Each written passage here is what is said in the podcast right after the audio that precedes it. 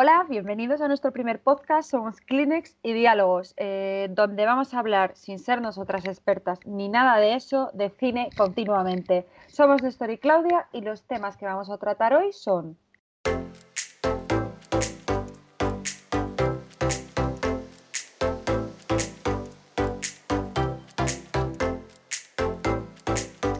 Hola, hola, pues hoy hay muchos temas que tratar, la verdad, y vamos a empezar con los estrenos de la semana, que es nuestro momento favorito de, de la semana, obviamente. Sin duda.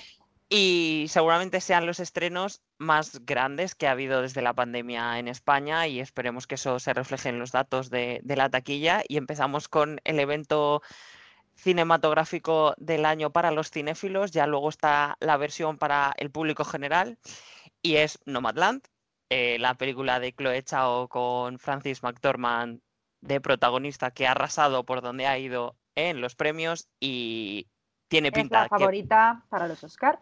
Que va a hacer lo mismo en los Oscar.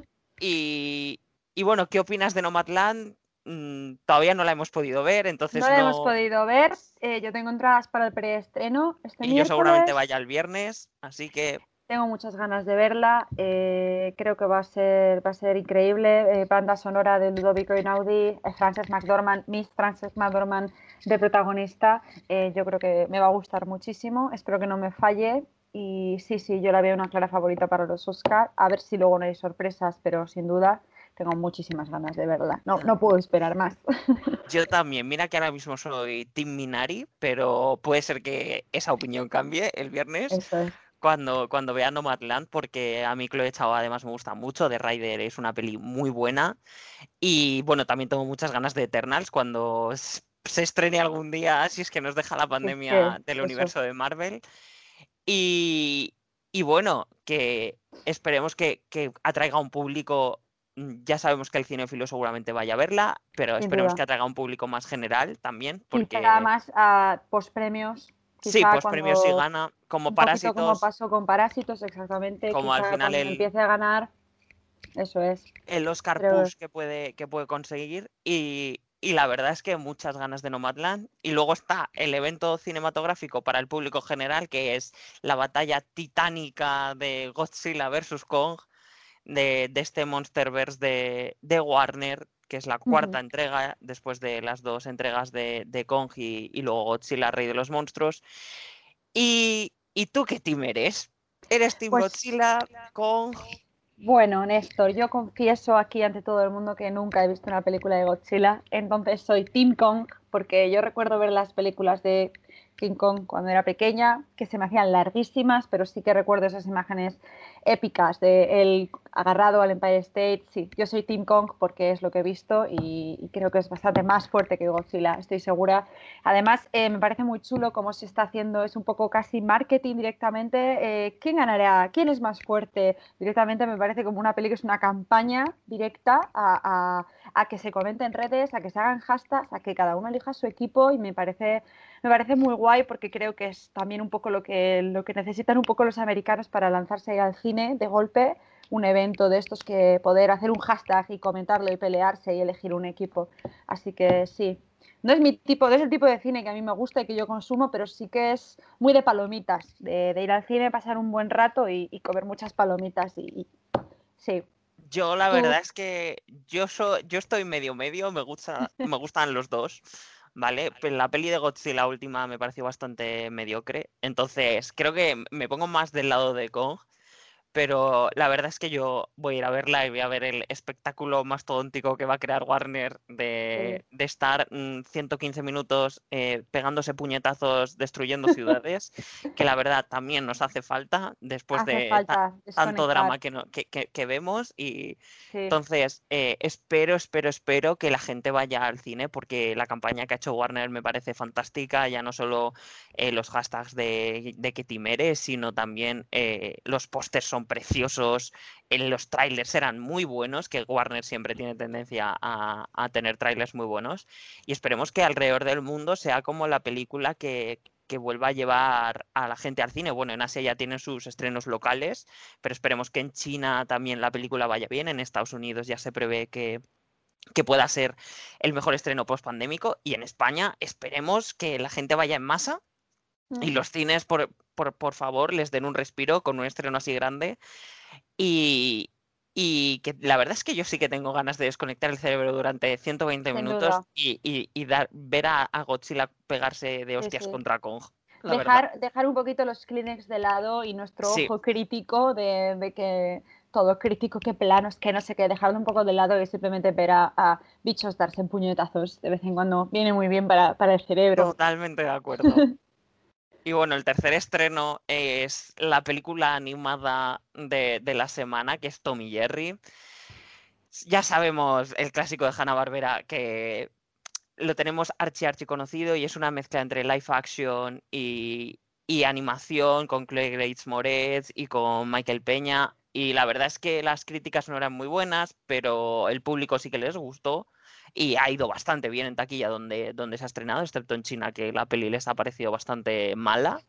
Y aquí yo creo que también va, a hacerlo bien, sobre todo porque al final con el estreno de Raya y El último dragón, que no fue a los cines eh, grandes por todos los problemas que había con las condiciones de, con Disney, pues puede ser precisamente, eh, si Los Cruz fue en Navidad la película animada que aguantó en los cines y ha sido es, eh, la segunda más vista este fin de semana, no me extrañaría nada que Tommy Jerry también le fuera bien y, así los cines empiecen a, conseguir una lista de estrenos seguida bastante potente y este fin de semana tiene que ser el pistoletazo de salida porque la verdad es que los cines lo necesitan. Y luego tenemos, que volver a acostumbrarnos a, ir al cine y también los niños necesitan algo que ver porque al final el niño no va solo al cine, va con la familia y eso está muy bien. Además los cines son súper seguros. Eh, yo no he dejado de ir al cine en ningún momento. Así que espero que, empiecen a ir las familias con los niños y que mejor que con Tommy Jerry, clasicazo. Clasicazo, clasicazo. Yo, mira que de pequeño me gustaban mucho los dibujos. Ya cuando me he hecho más mayor le he perdido un poco la gracia, pero la verdad es que no, mm, los trailers pintaban bastante bien, pero ya te digo que es Warner es un poco engañosa porque los trailers suelen ser muy buenos y, luego la película no está, no es tan buena. Pero bueno, luego tenemos... Por cierto, hubo un percance cuando se estrenaba en Estados Unidos, se estrenó en HBO Max y les colaron por ahí el Snyder Cut de la Liga de la Justicia. Eh, se filtró, se filtró sin querer, se filtró queriendo no sabemos, ya hablaremos más adelante. No tenemos respuestas, pero hablaremos más adelante del Snyder Cut, que tú ya la has visto. Sí, sí, yo ya la he visto, ya diré mis impresiones. Horas, efectivamente. Bueno. Luego, el siguiente estreno es otra película de monstruos gigantes. Valga la redundancia, aparece la semana de los monstruos gigantes y es Monster Hunter, la adaptación del videojuego de Capcom que con Mila Jovis de protagonista y Paul W.S. Anderson, su marido, de director, la dupla Resident Evil. Y sinceramente, soy fan del videojuego y la peli no tiene muy buena pinta porque se han cargado prácticamente la esencia de, de, Monster Hunter. Simplemente han hecho. Los monstruos son muy bonitos, la verdad. Pero eso de usar armas de fuego mm, de la vida real en un en el mundo de Monster Hunter no pega demasiado. Pero bueno, yo seguramente también me apunté a verla. Hmm. Es muy de fan de videojuego, ¿no? Que en cuanto se hace la película o se hace en la serie, la adaptación, eh, tenéis queja seguro para algo. Pasó un poco con Tom Raider, eh, no estaban muy de acuerdo con Alicia Vikander haciendo de, de, de, Lara Croft. Sí, Lara Croft pensaba que me lo inventaba, es que no soy yo muy de videojuegos. y el otro día vi el tráiler de Mortal Kombat, fíjate qué tendencia, ¿no? A, ahora adaptar, adaptar videojuegos, quizá por el, por el auge que están teniendo los eSports, si se dice así, que me disculpen los fans de los, videojuegos. Eh, sí, quizá puede ser por eso, porque al final, bueno, de toda la vida hemos tenido Assassin's Creed y bueno, hemos tenido también The Last of Us. Y, Pokémon y ya más atrás de todas las películas de Pokémon, Digimon. Pero al final Pokémon cogíamos Kleenex, ¿eh? Sí, sí, sí, sí, sí. Eh, no mentiré. Yo en Detective Pikachu alguna lagrimilla solté. Mira que la, peli la película no, no daba para mucho más mi hermano me comentaba que fue a ver la de Detective Pikachu tres veces al cine, él solo. que a sus 24 añazos, estupendo, estupendo, sí, sí, como no, esto, esto confirma la tendencia de que el cine cada vez se puede acercar más al videojuego porque el videojuego tiene tantas eh, propiedades intelectuales gigantes que se pueden adaptar. O sea, por ejemplo, tenemos Mortal Kombat, que ya es la tercera película de Mortal Kombat, ya hemos tenido dos. Y esta es completamente un reinicio de la saga. Luego tenemos la, serie de, HBO de, The Last of Us, un juego bastante denso en, términos de historia, no es una acción-aventuras al uso. Por ejemplo, también tenemos el anime del Dota del juego de ordenador en Netflix con bastante buenas críticas. Luego podemos tener ahí una serie de, League of Legends por ahí rondando. bueno, y un, eh, Uncharted que viene con, con Tom Holland. Con Tom Holland, que la verdad yo no voy a tener mis esperanzas puestas, pero bueno. pero al final sí que se nota que hay como un acercamiento cada vez más real del cine al videojuego. Y, y Sonic, ya tenemos segunda parte anunciada y en, producción y ya grabándose. Entonces, esto te quiere decir que va a ser una tendencia porque sabemos que Hollywood arriesgar le gusta poco y eh, prefiere ya conocer la IP y meterse en algo que ya conocemos que hacer algo nuevo y suena triste, la verdad, pero así es, así es el mundo de Hollywood. Sí, sí, sí. ¿Qué queréis ya abriremos más adelante el melón de la falta de originalidad y guiones nuevos, ideas nuevas, pero será un melón que abriremos en otro momento. Y bueno, dinos eh, los estrenos así grandes españoles. Los estrenos españoles esta semana también. Uno es Libertad, la peli de Enrique Urbizu, que también es una serie en Movistar Plus. Entonces, es complementaria la peli dura dos horas y media y la, serie creo que son cinco capítulos de 50 minutos.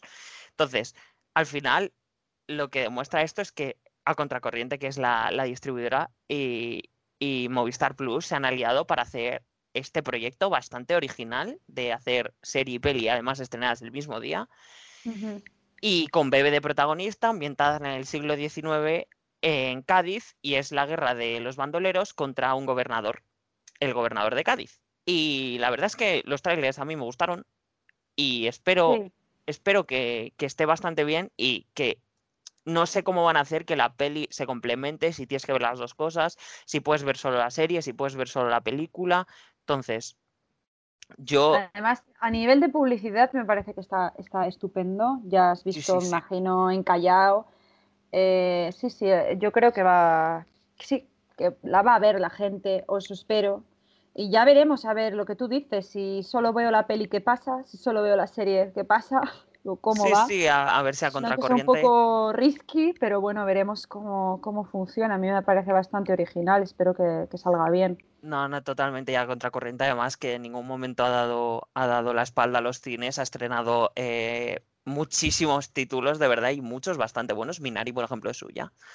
La distribuyen en, en España y, y que siguen apostando por el cine y se ve que, han dado la cara en todo momento. Y luego el último estreno así importante de la semana es un estreno español de filming que ya sabremos que irá a pocos cines como hacen los títulos de Netflix y luego acabará en su plataforma que es un efecto óptico. La comedia surrealista que se estrenó en Sitges y con eh, dos personas archiconocidas, actores buenísimos en, el panorama español, que son Carmen Machi y Pepón Nieto, eh, que se eh, adentran en un viaje en Nueva York, en una ciudad que no parece Nueva York.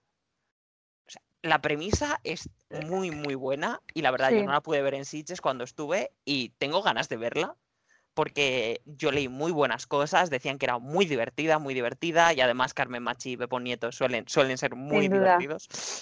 Y entonces también es otro tipo de cine. Libertad a lo mejor también es un poco cine más, más de masas, aunque también tiene su, punto independiente. Y un efecto óptico, eh, yo la veo un producto más especial.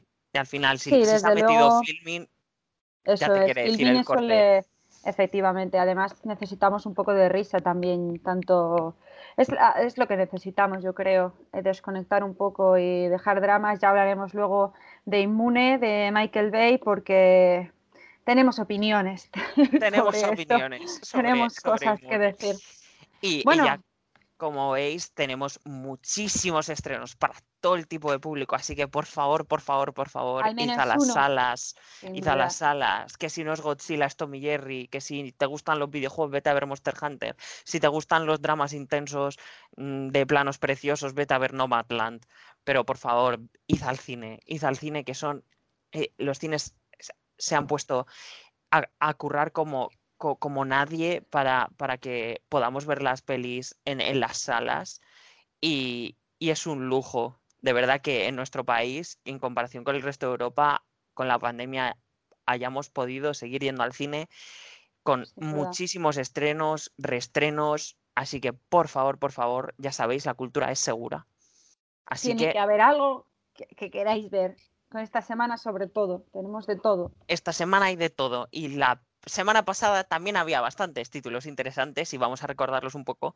Sí. El primero va a ser de Mauritanian, la película de Conta Rahim y Jodie Foster que... Prometía en los Globos de Oro. Prometía, la verdad, y en los BAFTA, al ser producción británica, pero que en los Oscar no corrió la mejor suerte y no consiguió ni una nominación. Se nos olvidó, se nos olvidó. Puede ser el gran snap de este año, la gran ignorada por los Oscar, porque yo la veía por, todas partes, en los Globos de Oro, también la, vimos en los BAFTA y en los Oscar ni una mención ni un por ninguna parte y quizá yo creo que, este año Jodie Foster es lo que fue Aquafina con The Farewell el año pasado, una eterna ignorada y bueno, es una pena, yo todavía no la he visto. Eh, no, yo tampoco. Podré verla esta semana. Yo también, y la verdad es que tengo muchas ganas. El tema me gusta mucho de, de Guantánamo, de cómo actúa la justicia estadounidense. Y, parece ser que Taja hace un papelón como protagonista, pero es que la, la categoría este de mejor actor mm, protagonista masculino eh, estaba muy complicada, la verdad. Año había patadas y puñetazos para entrar el, el Puesto, el quinto puesto era el, el que donde se, se podían colar cuatro o cinco personas y nadie hubiera dicho nada, porque ya luego cuando hablemos de los Oscar categoría por categoría ya diremos quién se podría haber metido y quién creemos que va a ganar en las categorías, porque hay mucha, mucha, mucha tralla. Y luego la el estreno de La Gente Topo, la película chilena participada con una producción de, Malvalanda, de, Madrid, y la única nominada patria que tenemos eh, es. un documental eh, sobre la vejez y sobre la soledad de, nuestros mayores. Al final, también este tipo de películas nos hace ver que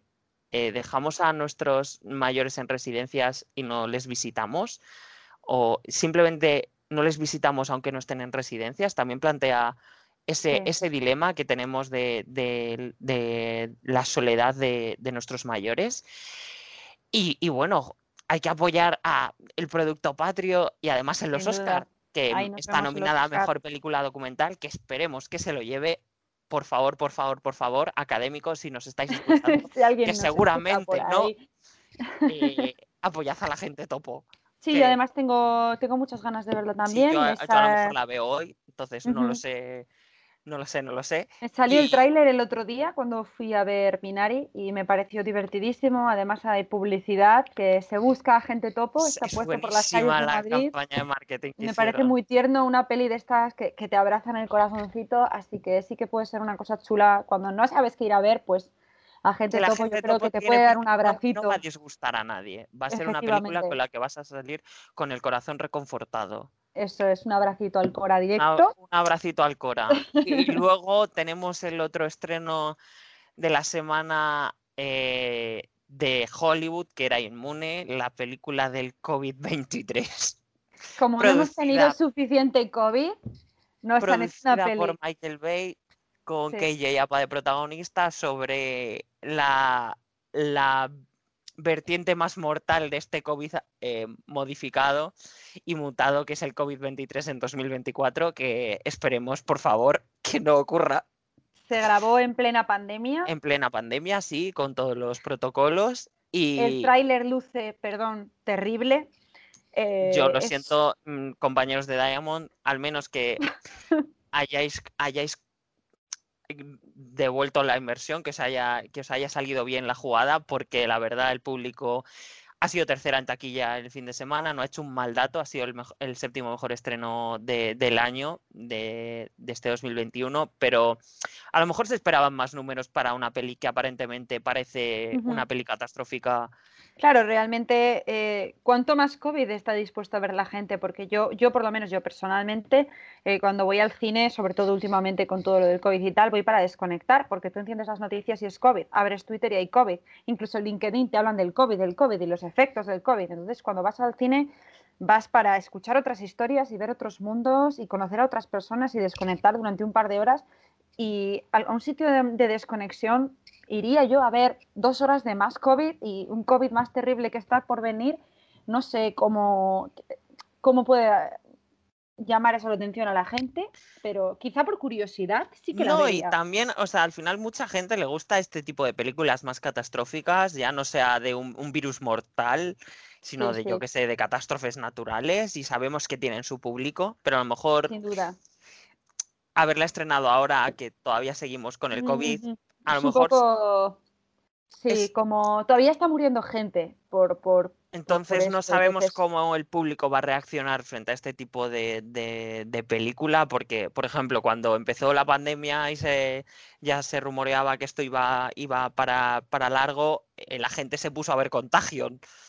Sin duda, yo vi, una de las primeras pelis que vi en confinamiento fue Guerra Mundial Z. Era como, estaba en el top 1 en Netflix y dije, de cabeza. Pues Cuando aún no se hacía gracia estar confinados, ¿eh? claro, claro, Contagión al final no es una peli sobre el coronavirus, pero sí que tiene trazos parecidos de las mascarillas, de la propagación. Entonces, sí que hay un público que las ha visto porque se ha visto en, los, en, las, en las plataformas que era lo más visto en, esa época, pero ya que hemos salido de estar en un confinamiento estricto y la gente podemos salir a la calle y hacer medianamente eh, ir a, un cine, por ejemplo, no sabemos cómo irá a la larga inmune, si esto tendrá. quizá a la larga, dentro de, un tiempo, sí que, sí que quizá, pues por curiosidad, sería yo una peli que quizá, pues eso, la vería. Pero yo, yo personalmente hablo desde yo. Eh, estoy un poco saturada ya de COVID. Y, por ejemplo, estas, estas series que salían, miniseries eh, de confinados, relatos de confinados. Sí son cosas que tampoco me apetece mucho ver, pero porque todavía me estoy como intentando asimilar un poco lo que nos está pasando, aunque ya haya pasado un año, es como que no me apetece ver historias de otras personas confinadas porque ya he tenido suficiente con la mía, no quiero más. Entonces, quizá eh, dentro de un tiempo puede ser algo que, fíjate, imagínate dentro de unos años cuando recordemos esto, como, ¿os acordáis de cuándo tal, tal, tal? Igual una peli como Inmune sí que te la pones como para Sí, a lo mejor consigue, consigue una audiencia mm, bastante más tarde de cuando se estrena. A lo mejor mm, mm, tres años después empieza, acaba en una plataforma y empieza a subir, que esto ya sabemos cómo es que el mercado de las plataformas, que a lo mejor una peli de Mark Wahlberg del año 2004 puede meterse la primera en Netflix porque la han sacado y ahí puede conseguir su audiencia, que, veremos, porque en Estados Unidos estrenó en, en PVOD y tampoco, como no conocemos datos de PVOD, todavía eh, las, las distribuidoras y no nos dicen los, los datos, entonces no sabremos cómo ha ido. En España sí que tenemos los datos, pero veremos a la larga ahora que además el viernes abren más cines, entonces Inmune se expandirá y a ver cómo aguanta el tirón frente a las grandes que vienen este viernes. Es que, este viernes es grande. Van a acaparar todos los multiplexes sabidos y por haber.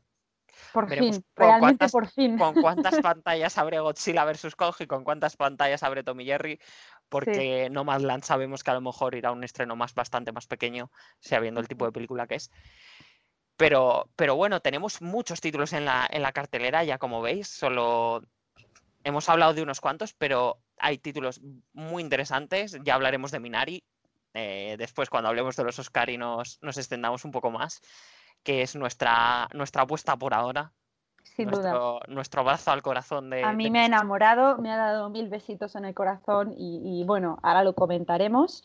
No sin antes hablar del estreno para mí estrella de, estos días, que ha sido eh, Falcon and the Winter Soldier, serie de Marvel, eh, un capítulo por semana, cada viernes, si no me equivoco, en Disney Plus. Mm, me ha gustado, me gusta. Me, he visto el, el primero, me gusta. Me, lo que nos puede enseñar, lo que nos puede traer, cómo juega Marvel con eso de que lo tienes que ver todo y si no, no te enteras de todo en su conjunto, como, como las series, aunque no sean estrictamente necesarias para enterarse de su línea temporal, te aportan muchísimo más contexto. Yo por lo menos cuando vea las películas me sentiría mucho más lista, mucho más informada y me gusta. Es que además Winter Soldier es uno de mis personajes favoritos del universo de Marvel y, estoy encantada. ¿A ti qué, te ha parecido? a mí me gustó el capítulo. La verdad, mm, a diferencia de WandaVision, lo noté más estándar eh, UCM, ¿vale? Porque vi otra vez eh, los, las escenas de acción bastante em, coreografiadas, planos parecidos, pero me gustó sobre todo que se metió en un poco en un tinte más político, algo similar a, Capitán América Civil War, por ejemplo. Y, sí que eh, prefiero ver a un Marvel más contenido, más pequeño, más eh, estudio de personajes, meterse en temas políticos, que otra vez sigamos la misma línea que, que seguía el UCM de que las películas se cortaban de, un patrón similar. Y aunque soy fan del UCM bastante, sin duda. Agradezco que si tenemos películas y series, que al menos en las series nos den la posibilidad de conocer más a los personajes, nos den géneros diferentes. Eh, por ejemplo, eh, eh, Falcon y, The Winter Soldier está ah, ambientada seis meses después de Endgame. Pues cómo ha vivido la gente el A mí eso me gusta muchísimo cuando sale cuando se habla de, la vuelta de, la mitad de la población que desapareció con el chasquido, cómo, cómo tuvo que ser que de repente esa, se acostumbran a vivir cinco años sin la mitad de la población y de repente vuelven de golpe, eso también es un caos, porque nosotros habíamos pensado en el caos que causa que desaparezca la mitad de la población, pero, no vuelven. Efectivamente, y también me gusta mucho que como profundizan en los personajes, cómo podemos conocer a sus familias, a sus inquietudes, un poco más de su pasado, más sus personalidades. A mí me, a mí WandaVision, eh, al principio ya sabes que, los primeros tres o cuatro capítulos me parecieron soporíferos. A ti te encantaron, yo lo sé. Yo, eh, Pero mm, me gusta mucho que se profundice en, la personalidad de Wanda y, pues el tipo de persona que, sería con una familia y con, bueno, sus inquietudes. Pues lo mismo que está pasando, claro, de Winter Soldier solo hemos visto un capítulo, pero quizás sí se ve cómo va a profundizar un poco en, las, cómo le cuesta a, Winter Soldier volver a, un poco a ser la, normalidad, por así decirlo. a, ser una persona normal. Eh, a Falcon lo mismo y un poco ver todo ese caos de tener que ser personas normales, siendo conocidos. Eh, siendo pero superhéroes. no conocidos. Al final lo que te muestra también un poco el capítulo es que Falcon siempre ha pasado desapercibido dentro del UCM y que tú puedes ser Capitán América y te va a conocer a todo el mundo, pero a lo mejor si eres de eh, la línea de atrás del UCM, de superhéroes, pues a lo mejor el público no te conoce tanto como pasa en la escena del banco del capítulo, que al final Falcon también nos da a ese punto de vista del superhéroe menos conocido que vive en la sociedad y también con su familia.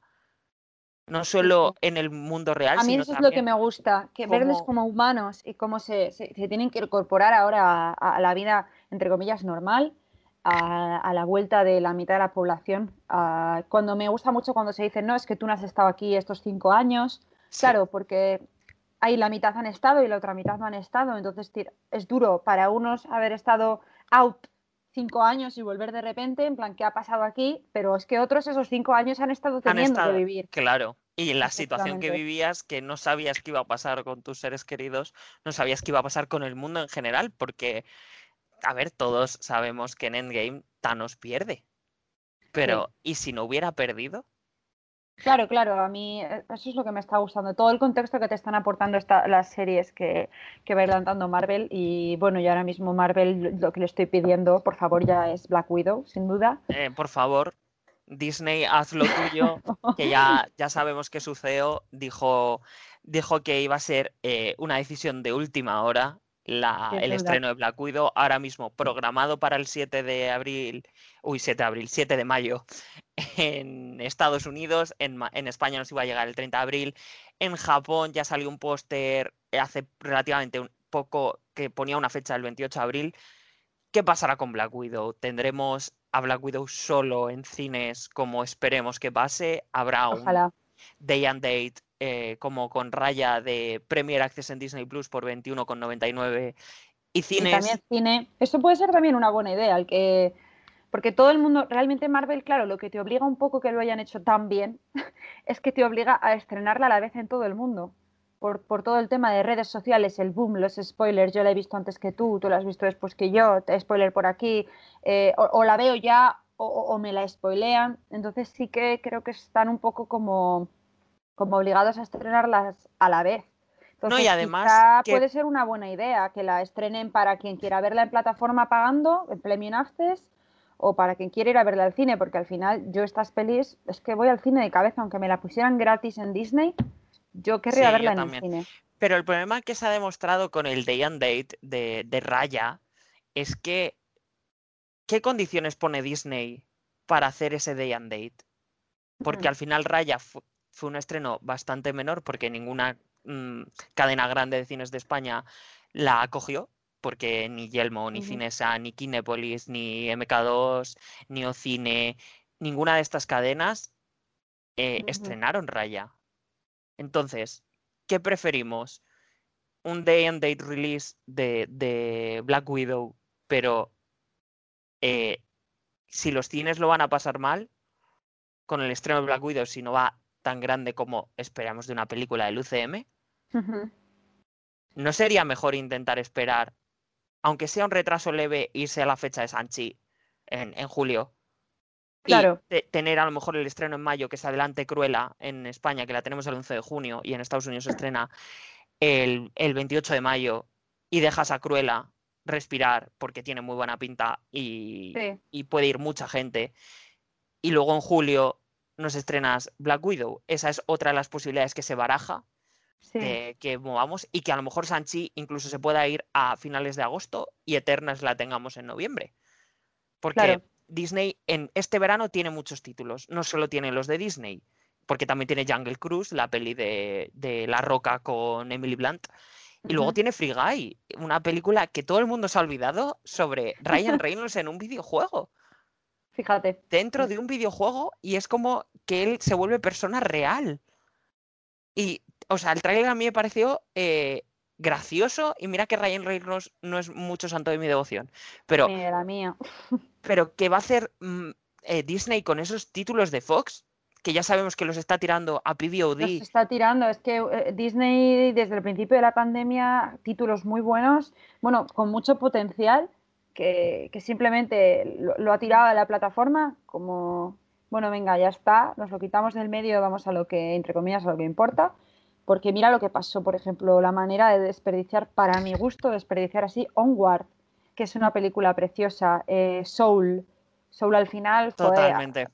Que dos películas desperdiciadas porque Onward es preciosa, me gustó muchísimo. Qué pena lo de Onward porque al final justo le pilló la el, foco de la pandemia el principio. Fue la última película que vi yo en el cine antes de que cerraran. El día de antes que justo se declaró el estado de alarma, yo me fui al cine a ver un a las 10 de la noche a llorar.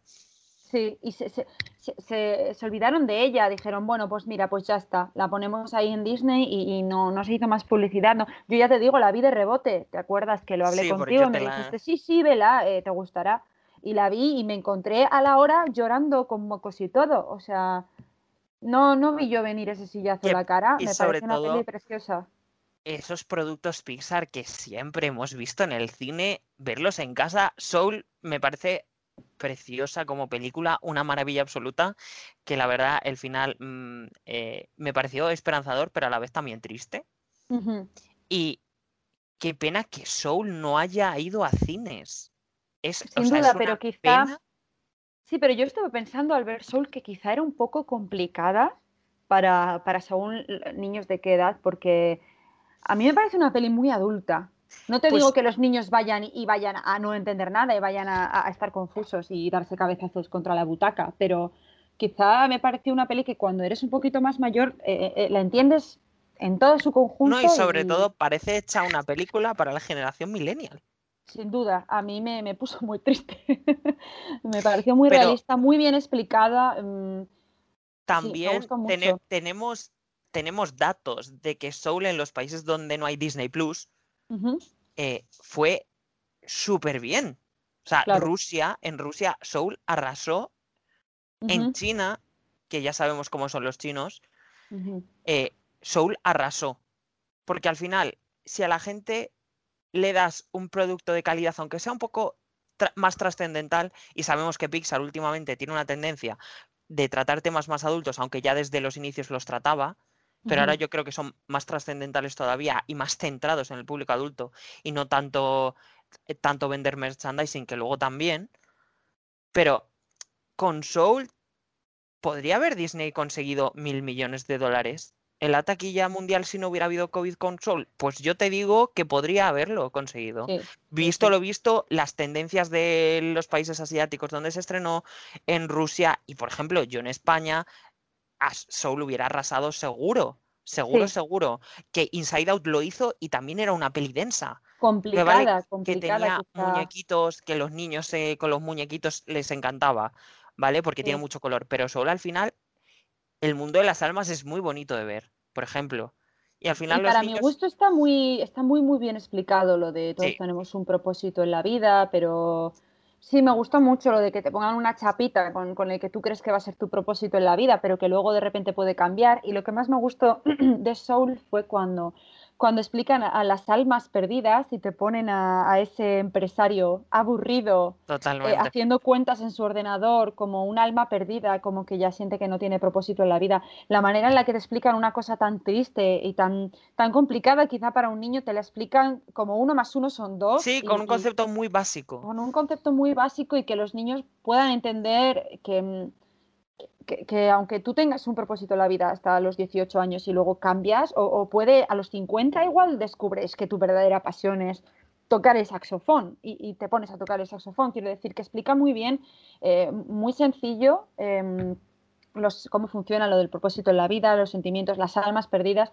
Y yo me daba cuenta de que explica cosas realmente tristes, realmente duras, como es lo de estar realmente amargado con tu vida y te lo explica con muñequitos para niños y se está volviendo algo muy maduro Pixar y Soul me parece como una joya que, se, que podría haber sido muy grande y que espero que, la gente la, vea quien no la haya visto. Sí, al final Soul sí que se ha demostrado que fue bien porque era gratis en Disney no había Premier Access, igual que Onward. Porque Fíjate, salió en Navidad, si no recuerdo mal. Sí, salió justo el mismo día que Wonder Woman 1984.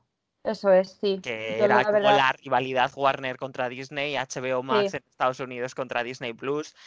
Y, bueno, esperemos que algún festival o alguien se dé, se, por favor, un pasecito de Soul en un cine para llorar. La verdad que sí, porque a nivel de animación es, es, increíble la mezcla de animaciones que hace, los personajes tan interesantes que introduce, como el tipo que hace las cuentas de las almas.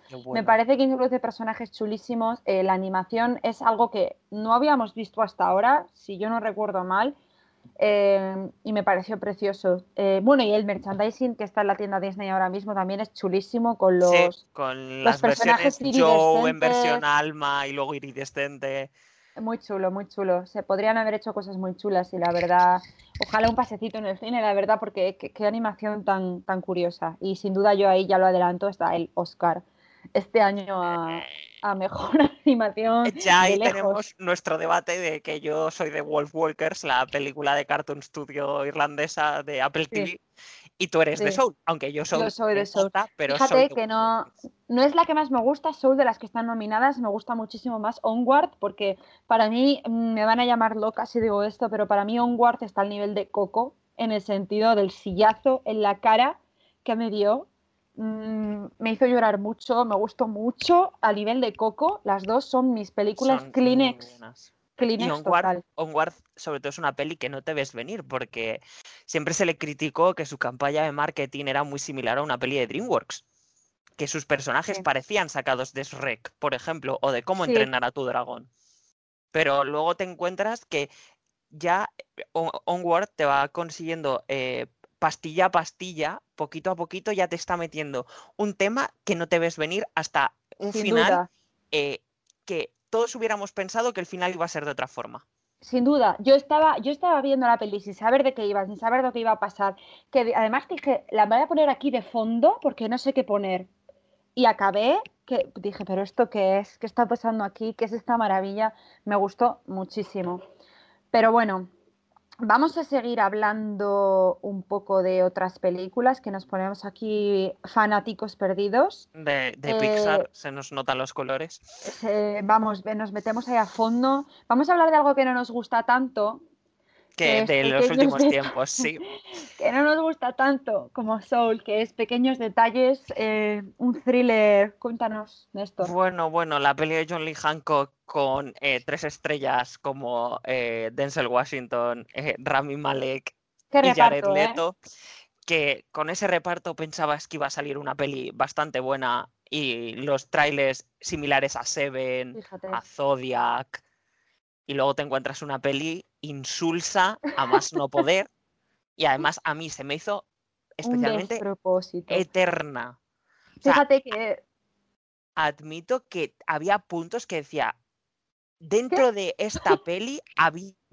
O sea, dentro de ese guion, si el guion se hubiera pulido, hubieras tenido una peli buena, porque las tres actuaciones son buenas y mira que Jared Leto... yo, yo a veces eh, pienso que hay películas que están sostenidas por su guion y hay películas que el guion es un poco más meh y están sostenidas por sus actuaciones. ¿Sabes lo que te quiero decir? Como que o el actor lleva en la mochila el guion o el guion lleva en la mochila unos actores, que, pero lleva todo el peso guion. Y en esta yo pensaba que iba a ser ese tipo de película con un guion meh, entretenido, porque es un thriller y al final un buen thriller. Yo por lo menos me lo como con patatas, me pongas lo que me pongas desde Pretty Little Liars, Detective Conan o Seven, me da igual, me lo como con patatas. Pero en este, con Jared Leto, con Rami Malek, con Denzel Washington, dije que puede salir mal. y salió todo. todo mal. Eh, pensamos que eh, una película con estos tres actores es sinónimo de calidad y luego te encuentras que el mejor papel de los tres, además, es del de la, que la persona que menos sale. El de Jared Leto. Que es Jared Leto. Yo me intentaba agarrar a algo viendo la película. yo me, agarré a Jared Leto. Y sinceramente es un poco triste pensar que una película con Denzel Washington y Rami Malek me tenga que agarrar a Jared Leto. Efectivamente, yo la estaba viendo y no me gusta mucho criticar las películas cuando las estoy viendo de pues vaya guion, pues vaya giro, pues qué despropósito. Siempre me intento agarrar a algo para decir, no ha estado tan mal, ha sido entretenida, ¿sabes? Siempre. Que me tuve que agarrar a Jared Leto, que ni siquiera me gusta Jared Leto desde Dallas Valles Club pues fíjate qué película, ¿no? El final. No, no, no. El final es. Yo creo que es incluso. Eh, podrías haber intentado eh, arreglar un poco la película con un, final, con un giro de guion mm, bestial mm. que te volara la cabeza, como suelen hacerle estos thrillers eh, de asesinatos, pero es que al final el, el, desenlace destroza más la película todavía. Si cabe, si cabe. Si ya la película iba a regular ya el, final la hunde por completo con un final soso, sin gracia. de reír por no llorar. Sí, sí, total. Yo es que cuando vi la escena final dije, no me lo creo. Hay personajes que te los dejas de creer. Eh, bueno, es que he visto, he visto plot twists más interesantes en pequeñas mentirosas. Sí, sí. He visto cosas más bien estructuradas en los capítulos de, Halloween de los Simpsons. O sea. Buenas intenciones y muy poca chicha, llamémoslo así me pasé media película diciendo, esto es una copia de Seven, es una copia de Seven, pero luego leí que es que encima el guion es anterior a Seven, o sea, es que podrías haber hecho cosas muy chulas. Es un guion anterior a Seven, por lo tanto no, te pueden echar en cara que, te has copiado de Seven, pero es que ojalá te hubieras copiado de Seven. Al menos hubieras hecho algo, algo bastante más. Igual me habrías entretenido, sin duda. Bueno. Eh, vamos a hablar ahora de una cosa que nos gusta mucho. Ya vamos a enlazar los Oscar con Minari y vamos a empezar nuestra ronda, ronda, ronda de premios. Y empezamos por mejor película, donde tenemos ocho nominadas. Vamos a mencionar las ocho. Vamos a decir dónde se puede ver cada una para que por favor las veáis, porque la, tenemos un año bastante competente, bastante, bastante competente. Y empezamos por El Padre, la película de Florian Zeller con con Anthony Hopkins y Olivia Colman, que la podéis ver en los cines. Además, se expandió la semana pasada después de las nominaciones con los chicos de la Contracorriente, que les mencionamos mucho porque son geniales. Y la verdad es que a mí el padre me encantó y espero que si no consigue en cines el reconocimiento que debe a través de una plataforma o PVOD o el home video, por favor, que, se reconozca al padre porque lo que hace con la cómo está editada la película sin duda el guion todo me gustó. contigo y, luego Anthony Hopkins está fantástico mm, qué pena eh, que esté en una categoría que prácticamente ya se pegan se pegan este año ya, en ya, ya sabemos aún así quién va a ganar en la categoría por que luego la comentaremos. Y, y a ti qué te pareció el padre estamos en el mismo barco eh, a mí el padre me gustó muchísimo. Porque me, tuvo agarrada en la butaca como con un interrogante en la cara toda la película de mm, ¿qué estoy viendo? ¿Quién es malo? ¿Quién es bueno? ¿Estás soñando? ¿Sabes? ¿Le están engañando? y también me gustó porque fui con mis padres y a mí me gustaba mucho ver a mis padres disfrutar en el cine porque a veces sí que les hago ir a la típica peli cinéfila que digo, madre mía, no les va a gustar, me van a echar la bronca y verles disfrutar y verles hacerse preguntas, mi padre susurrándome, ¿le están engañando? ¿estás soñando? Y yo, papá, estoy viendo la peli a la vez que tú. Yo no la he visto. Vamos a verla juntos. Cuando venga al final lo comentamos. Y, ese de tener a toda la gente como muy, muy atenta a la película. En ningún momento desconectas. Las actuaciones son, son, bueno, es que estamos hablando de Anthony Hopkins y Miss Olivia Colman, que, son gigantes de la actuación, que, que, no, puede salir podía salir mal. ¿eh? No, no podía salir mal. El montaje, me acuerdo salir de allí diciendo Christopher Nolan desea. Desea el montaje del padre, la este verdad. montaje. sí, sí, me gustó mucho y sí, que creo que es una peli que le puede gustar al, público general. Sí, a pesar de sus tintes de autor, porque al final tiene muchos de que juega siempre contigo y con, con las apariencias, porque uno de yo creo de los puntos fuertes del padre es cómo juega con los actores y el espacio de cómo eh, a través de la demencia de Anthony Hopkins nos pone en sus ojos. Entonces, los actores cambian según a qué persona está reconociendo. La casa, los, los cuadros, es al final es un retrato muy bueno sobre la demencia y desde el punto de vista de la persona con demencia, que habitualmente el cine suele, por ejemplo, con Relic, la fantástica película de terror que siempre voy a, voy a alabar, la, te, trata el punto de vista de la demencia desde la familia, desde el punto de vista de fuera. Eso es. No desde el punto de vista de la persona.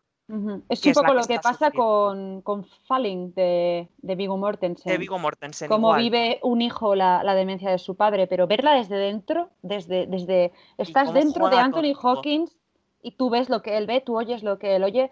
Me parece muy chulo, me recordó mucho, bueno, eh, el padre está basado en una obra de teatro, eh, me recordó mucho a la fundación de Buero Vallejo, que es, que es, eh, es una obra que, que, habla un poco de unas personas que están en, en una fundación, en, en, una sala como con ventanales, libros, tal, y empiezan a pasar cosas raras como que realmente no están allí y me recordó un poco a eso, como tú estás leyendo el libro y estás en la mente de los protas pero vas viendo que van cambiando cosas conforme ellos se van dando cuenta de que van cambiando cosas. Me recordó un poco a eso. Además, yo siempre he dicho que la obra de, la Fundación estaría adaptada al cine estupendamente.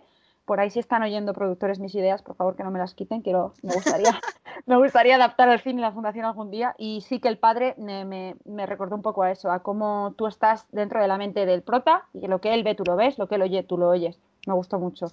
Vale, pues vamos con la siguiente, que va a ser Sound of Metal, uno de los, por así decirlo, como se dice en Estados Unidos, caballos negros de, esta temporada de premios. Era una película pequeña que se, en festivales independientes, muy buenas críticas, con Riz Ahmed de protagonista, y la verdad es que ha sorprendido. Fantástica. Todas las nominaciones que tiene Sound of Metal viniendo de donde venía, de que a lo mejor ni se creía que iba a estar en mejor película, era de las posibles que se podría quedar fuera con todas las que había. Y la verdad es que a mí Sound of Metal me gusta mucho también. Se puede ver en Amazon Prime y la tenéis ya disponible. Y sobre todo, creo que eh, Sound of Metal tiene un premio asegurado. El sonido. El sonido. Sin duda. Me, dio tanta rabia no verla en el cine. A mí también. Imagínate ese sonido en el cine. Literalmente ensordecedor. Literalmente. Eh, que, que, nos hemos perdido algo maravilloso que se podría haber visto eh, con, el sonido del cine. Y sin duda, yo creo que ese es el Oscar más claro de este año. Bueno, y con el de Soul. Con el de Soul, pues la peli de Pixar siempre es como el toma. y bueno, vamos a contar, hablar un poco de Sound of Metal, que a lo mejor como es de las, de las olvidadas y las que menos gente ha visto, es la historia de un, un batería de una banda de, de heavy metal que se queda sordo por... sordo porque está muy expuesto a los ruidos. Eh, también eh, gusta, a mí me gustó por cómo, cómo te hace pensar, eh, meterte en situaciones en las que nunca pensabas que ibas a estar, porque realmente, claro, tú, tú yo personalmente no tengo ningún familiar sordo, ni, entonces nunca me había puesto en, en, en, el cuerpo, en, nunca tenía, tenía la suficiente empatía como para decir, Dios mío, esta gente realmente tiene que, sufren, y, quedarte, porque ¿qué tendrá el prota? ¿25 años? ¿26 años? Sí, es joven. Encima ser amante de la música y, quedarte sordo y no poder eh, vivir más de la música, que es lo que amas, que es tu día a día. Esa frustración de decir, pero ¿por qué yo? Eh, si yo me quiero dedicar a esto, ¿por qué me pasa a mí? Y te hace meterte, eh, aprender cosas de lo que te decía el otro día, lo comentábamos. Hay un momento en el que se está quedando sordo y entra en un aula y claro, en vez de llamar a la puerta en un aula que dentro hay alumnos que son sordos, en vez de llamar a la puerta, enciende y apaga el interruptor. Algo tan sencillo como eso que nunca jamás yo me lo habría imaginado que eso es lo que tienen que hacer. Y te hace ponerte los zapatos de alguien en lo que mm, realmente, ¿cuándo nos íbamos a poner en los zapatos de, una persona así? Me, gustó muchísimo, mm, sentí mucha pena, mucha frustración, me enfadé con él, me, me enfadé por su culpa. es muy. No, y sobre todo, si hemos hablado antes del padre, de que te ponen los pies de una persona con demencia, en esta película te ponen en los pies de una persona que se va, que se va a quedar sorda. O sea, juega muy bien precisamente ambas películas con la eh, ya el Sound of Metal con el sonido y, y The Father con, con ese eh, las caras y el montaje. O sea, son dos películas que de verdad merecen muchísimo la pena las dos. y ya sabéis, te pondrías en... Eso es, y otra en Amazon Prime. Y otra en Amazon, que todos tenemos Amazon porque los paquetes van y vienen. Eso es. Vale, vamos con la tercera, que es de las pocas que no hemos podido ver, que va a ser Judas y el Mesías Negro, como hemos llamado en España. Y, y bueno, eh, otra de los caballos negros, de, esta carrera de los Oscar, de Warner, con eh, Like Steinfeld y, Daniel Kaluuya y protagonizando, Isaac King dirigiendo y, y producida por el, el, por así decirlo, el cerebro de Black Panther, Ryan Coogler.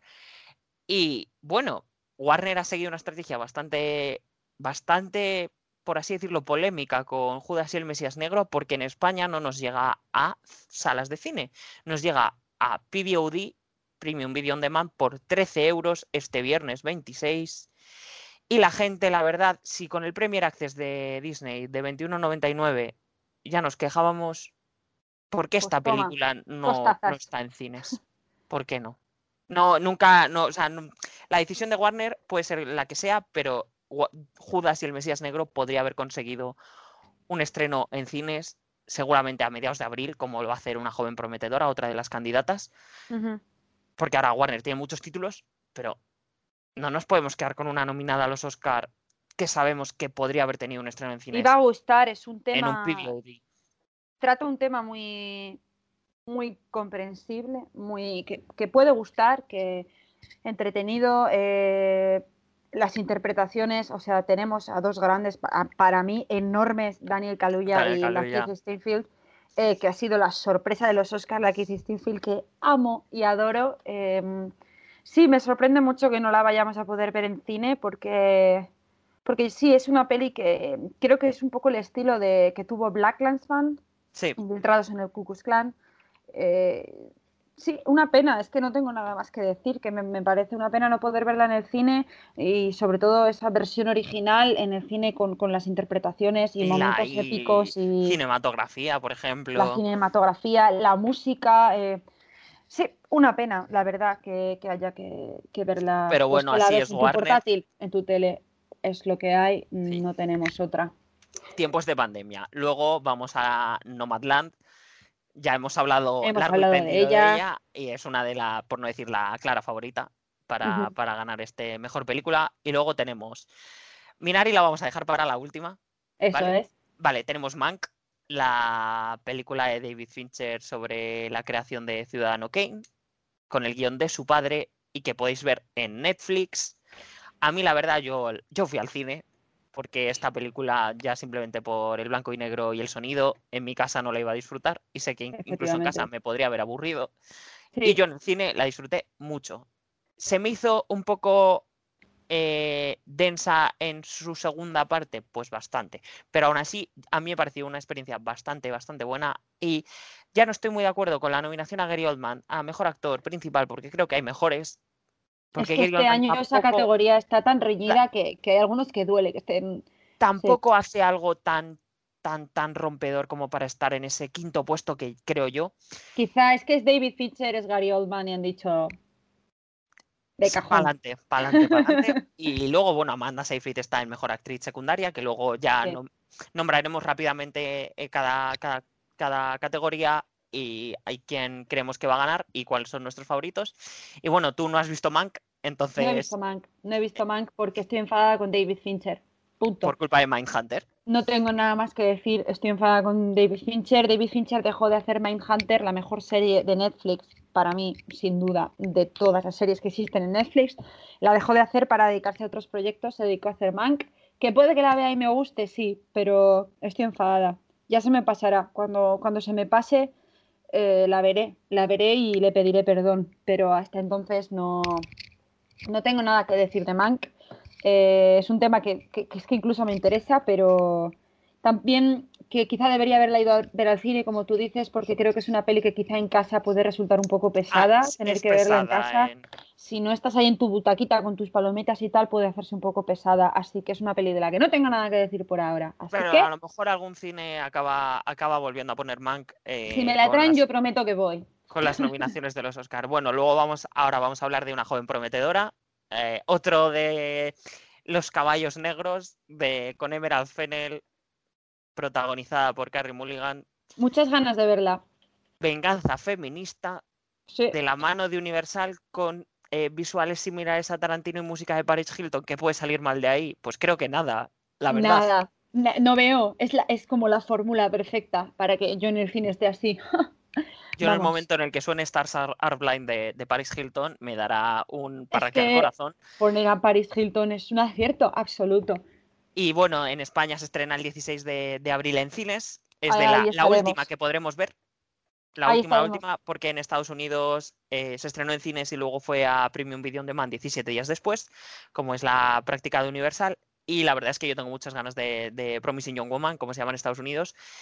Y, y la verdad es que puede ser, o ganó el, el, el Writers Guild Award ayer eh, la película, puede ser posible ganadora de guion original y quitársela al señor Aaron Sorkin con ese El juicio de los siete de Chicago que cada vez pierde más fuelle y va a ser la siguiente de la que vamos a hablar.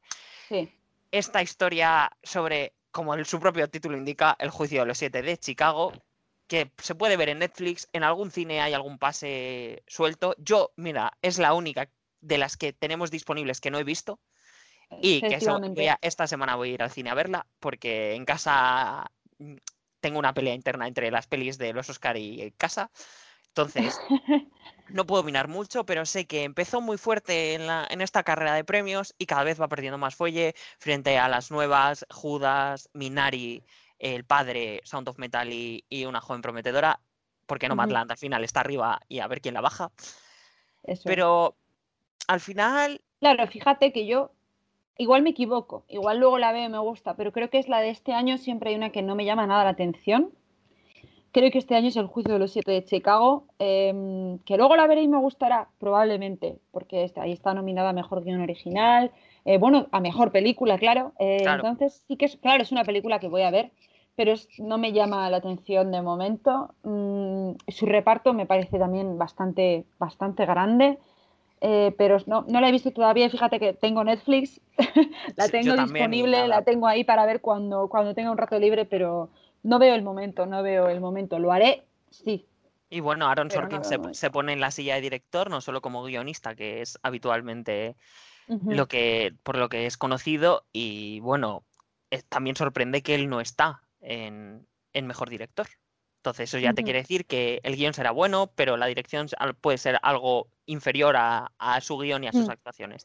Y luego, por último, vamos a hablar de, Minari, la Nuestra favorita de Lisa Chung con ese cast increíble que, madre mía, por favor, eh, ojalá, ojalá, ojalá, ojalá que, se les dé el reconocimiento que merecen con Steven Yeun de como ese padre familia, Jerry Han como su mujer y luego Alan Kim por favor, el niño, David. Que nos va a dar, nos va a dar unas imágenes muy lindas en los Oscar, pareciendo un poco a lo que nos dio el año pasado los niños de Jojo Rabbit, que ver a Alan Kim en entrevistas, en, en, photoshoots, me, parece una monada, me, parece que actúa súper bien. Para ser un niño, claro, le, pone mucho corazón, mucho sentimiento, la película es preciosa habla eso de cómo la familia siempre unida, que si se, si se estropea todo se vuelve a empezar, eh, pues ese es el significado de Minari realmente.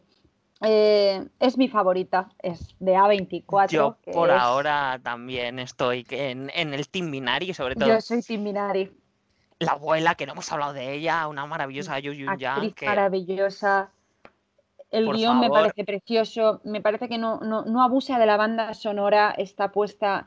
es preciosa la banda sonora. momentos y además yo eh, lo comenté en mi Twitter que eh, la banda sonora y la cinematografía le aportan un sentimiento como si fuera un sueño a la película y eso también relaciona con lo que le pasa a David, con los sueños y el pis. Eso es, eso es, que se pellizca para ver si que se pellizca. O sea, eh, a mí me parece una peli preciosa, sobre todo muy humana, una película con los pies en la tierra sobre el sueño americano truncado, sobre que no es fácil ser inmigrante, y además en un país que no, ni el idioma es el mismo, con eh, eh, Steven Yeun como cabeza de familia obsesivo, obsesivo, obsesivo con su sueño de al menos que le salga una cosa bien en la vida, que en este caso es el huerto. Y tenemos luego la cabeza racional de la familia, que es su mujer, Jerry Han, que, que la verdad, qué pena que esté siendo bastante infravalorada en la temporada de premios, pero sabemos cómo, cómo son este tipo de premios, que al final eh, no es tan fácil llegar a, las categorías principales, pero sinceramente Minari, por favor, y saberla, se puede ver en cines. Eh, a contracorriente. Muy bonita, yo lo recomiendo muchísimo porque es algo que la cinematografía también es preciosa. Eh, lo que decía, la banda sonora que es del mismo que compuso El último hombre negro en San Francisco. Eh, a mí me parecía un poco como mirar a través de una ventana, todo lo que estabas viendo era algo real, alguna historia que, te la, es creíble porque, porque es, pasa, eh, me pareció muy real, muy humana, mm, preciosa, la verdad. Y habrá que ver Nomadland, pero ya te digo, yo Tim Minari de yo momento. Yo soy Tim Minari también y es o, una de las que parece que podría estropearle la fiesta de la noche de los Oscar a Nomadland porque eh, ya está empezando a dar señales de que arrasa en, por ejemplo, en la crítica de Fénix. Se llevó prácticamente todo esta Minari y bueno, al final, a pesar de ser una producción americana de, de Plan B, la productora de Brad Pitt, sigue tratando un tema coreano. Y también esto demuestra que el cine coreano está en el ojo del huracán. Eso es. Eh, desde Parásitos. Y que esto podría hacer también que puedas dar visión y visibilidad a otro tipo de directores. Bueno, tenemos a Chloe Chao como persona china afincada en, en Estados Unidos. También como que haya un poco de un relevo de que siempre los actores tengan que ser de Occidente Efectivamente. podamos ver las, las visiones más en, un plano más general, porque al final, gracias a las plataformas, podemos ver mucho contenido. Pero con un reconocimiento de un público. Títulos como ver a gente, a, no americanos, a no estadounidenses, perdón, eh, eh, nominados a las categorías principales. Ya, ya pasó con, con Roma, que vimos a, a, las dos actrices de Roma, las vimos nominadas, una a mejor actriz principal, si no recuerdo mal, y la otra estuvo nominada a mejor actriz secundaria. Ver eso ya me sorprendió. El año siguiente, con Parásitos, por supuesto, mi cabeza explotó. Vimos Parásitos, o sea, una película coreana que los americanos, perdón, estadounidenses tuvieron que ver con subtítulos. Sí, sí, sí. Me pareció, ya lo decía Bon Joon-ho, ¿no? En los Oscar, que una vez se rompe la barrera, que son leer unos subtítulos, que ya ves tú qué problema, eh, descubres cine maravilloso y al final eh, Minari aunque sea 24, que, es, de Estados Unidos. Y Lisa eh, también es, es, la historia de su familia y él es americano-coreano. Efectivamente, pero te obliga a, usar los subtítulos, a, meterte en otras culturas que para, para, todos nosotros, claro, son completamente diferentes, así que me gusta mucho Minari, me gusta mucho que esté donde esté y todo el reconocimiento que se está llevando. No tengo nada más que decir. Y ahora vamos a hacer como una especie de recapitulación de las categorías, no solo de mejor película. El mejor actor protagonista está Riz Ahmed por Sound of Metal, Anthony Hopkins por El Padre, el fallecido Chadwick Boseman por La Madre del Blues, Gary Oldman por Mac y Steven Yeun por Minari.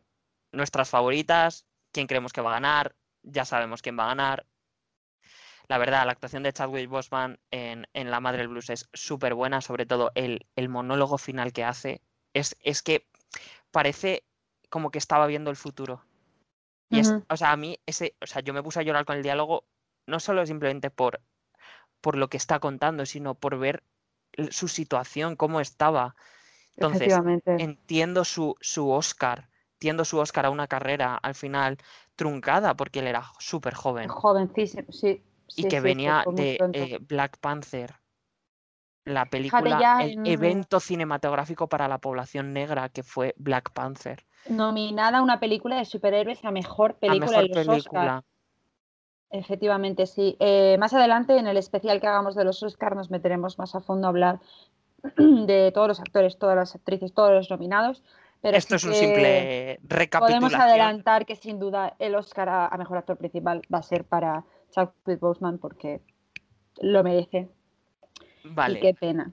Vamos con mejor actriz protagonista. Está Viola Davis por La Madre del Blues, Andra Day por Los Estados Unidos contra Billie Holiday, Vanessa, Vanessa Kirby por Fragmentos de una Mujer, Francis McDormand por Nomadland y Carrie Mulligan por Una joven prometedora. ¿Quién crees que va a ganar?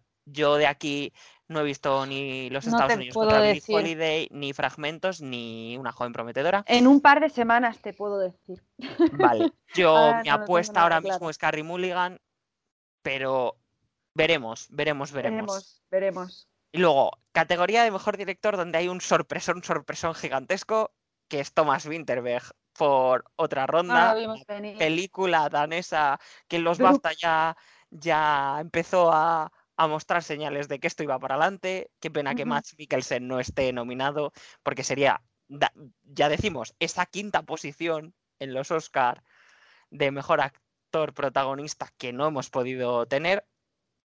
Luego David Fincher por Bank, Lisa Chung por Minari, Chloe Chao por Nomadland y Emerald Fennel por Promising Young Woman, una joven prometedora. Y a ver, Chloe Chao ha ganado todo sería muy raro que de repente no lo ganara. esto es sí. Esto al final los Oscars son un, previo de lo demás y puede haber alguna sorpresa, pero Chloe Chao lo tiene 95% hecho. Ya daremos nuestras opiniones cuando podamos ver. Eso es más detalladamente. Podido ver las tres no estrenadas. Otra ronda, por cierto, se estrena el 9 de abril en cines, aunque el 25 este, este jueves hay preestrenos en muchos cines de España intentaremos ir porque no nos perdemos una fiesta con alcohol menos de Amanda Mikkelsen. Sí, lo de dirección, pues yo estoy entre, entre Nomadland y entre Minari. Eh, cuando vea Nomadland comentaré como más detalladamente, comentamos en el especial de los Oscar, eh, las hazañas que ha tenido cada uno de los directores, tanto de Minari como de Nomadland. Así que no te sé decir cuál. De momento, evidentemente, no habiendo visto Nomadland, yo se lo daría a Minari, pero pero tengo que ver Nomadland para, para poder juzgar. Igual. Mejor actor de reparto, Sacha Baron Cohen por El juicio de los siete de Chicago, Daniel Kaluuya por Judas y el Mesías Negro. Se me va siempre el nombre de Judas y Judas de esto de leer los títulos en inglés. Leslie Odom Jr. por una noche en Miami, una de las olvidadas de los, de los Oscar y bastante mal porque a mí me gustó mucho. Paul Racy por Sound of Metal y Like It Steinfeld por Judas y el Mesías Negro. El sorpresón. El sorpresón porque Warner hizo campaña con Like It de actor protagonista y aquí aparece como mejor actor de reparto porque los Oscars dijeron hay que mencionarlo y reconocérselo de alguna manera. Sin duda. Nuestros favoritos eh, es que no, no creemos que vaya a ser otro que Daniel Kaluuya. No hay discusión. No hay discusión, se transforma. Eh, ese acento británico que él tiene, porque yo le sigo desde el principio de, de, los tiempos, desde el principio de su carrera, que apareció como un personaje secundario en la serie Adolescente Skins de Reino Unido eh, que es como el física o química de los ingleses.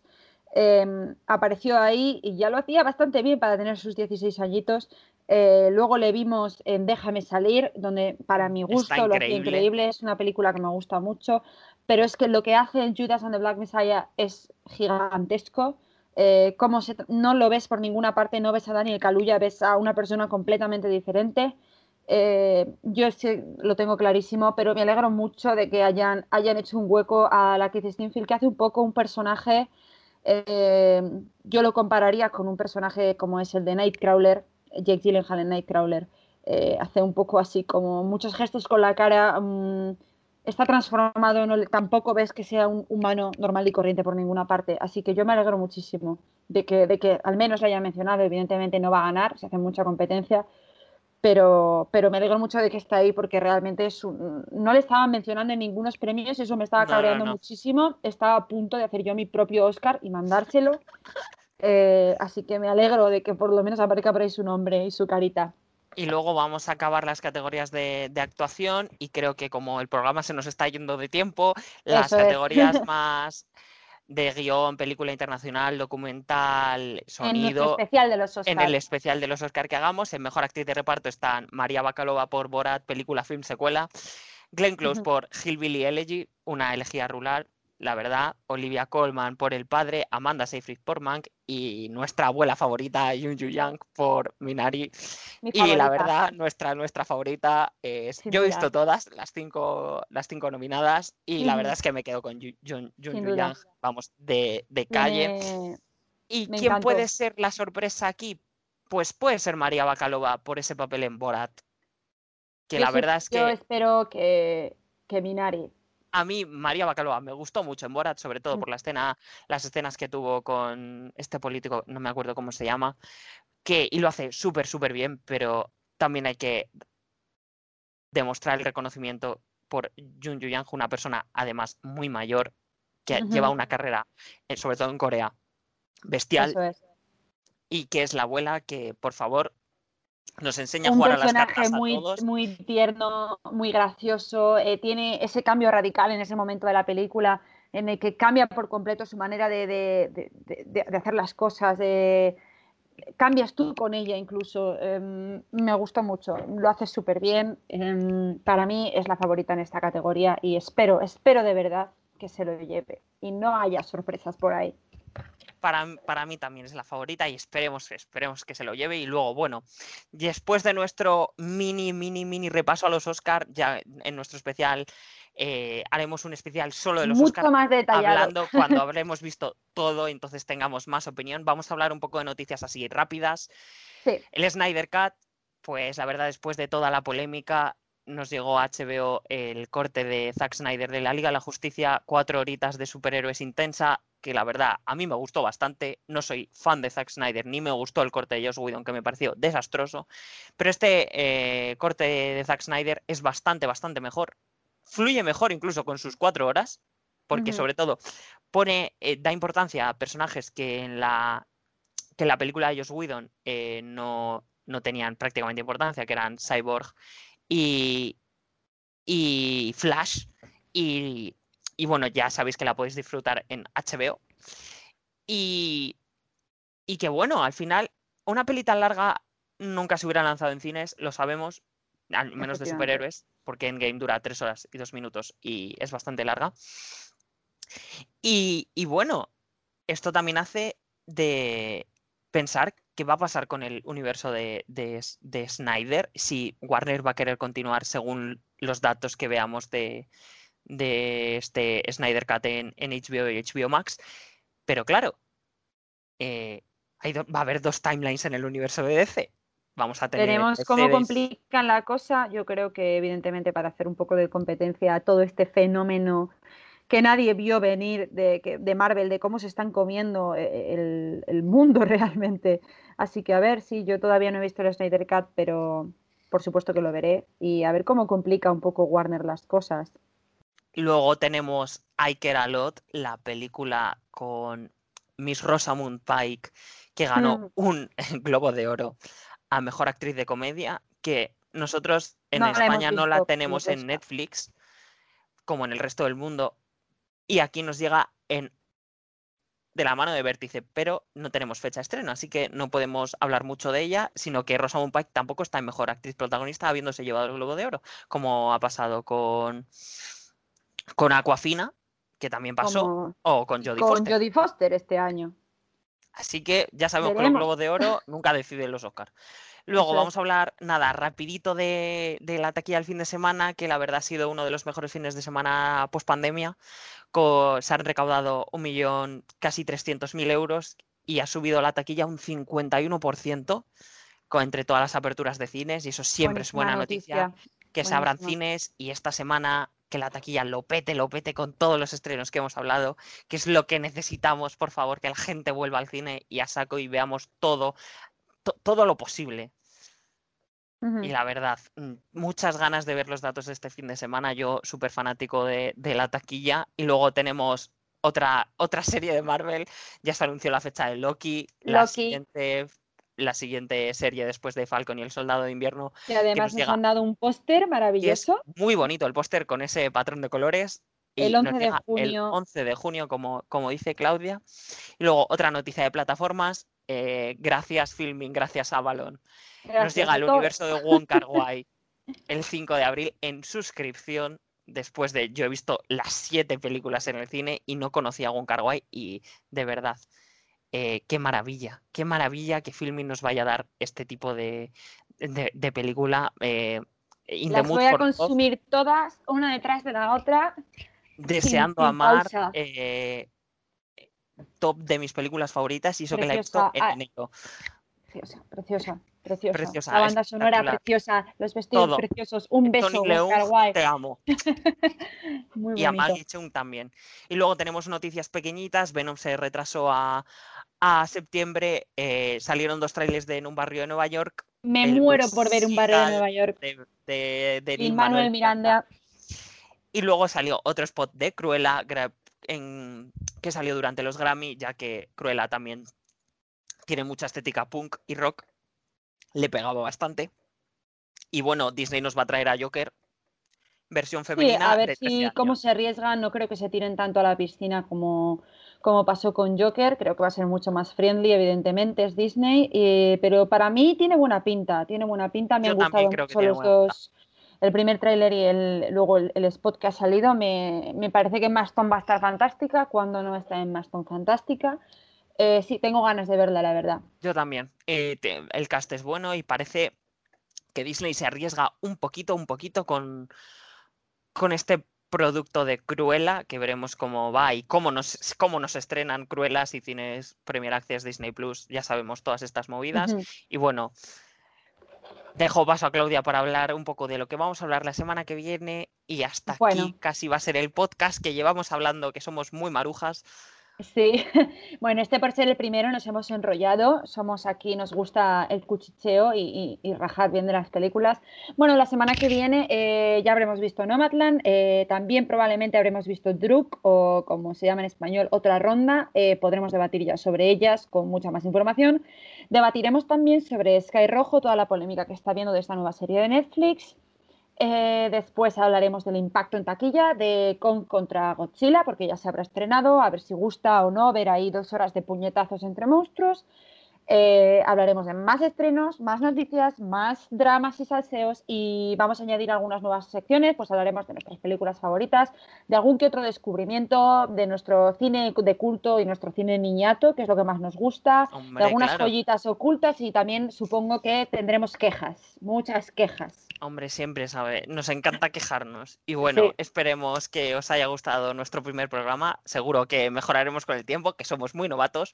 Si os ha gustado, compartidlo. Y si queréis que hablemos de algún tema que os interese, hacérnoslo saber en redes sociales, que las vamos a poner en el cuadro de descripción del podcast.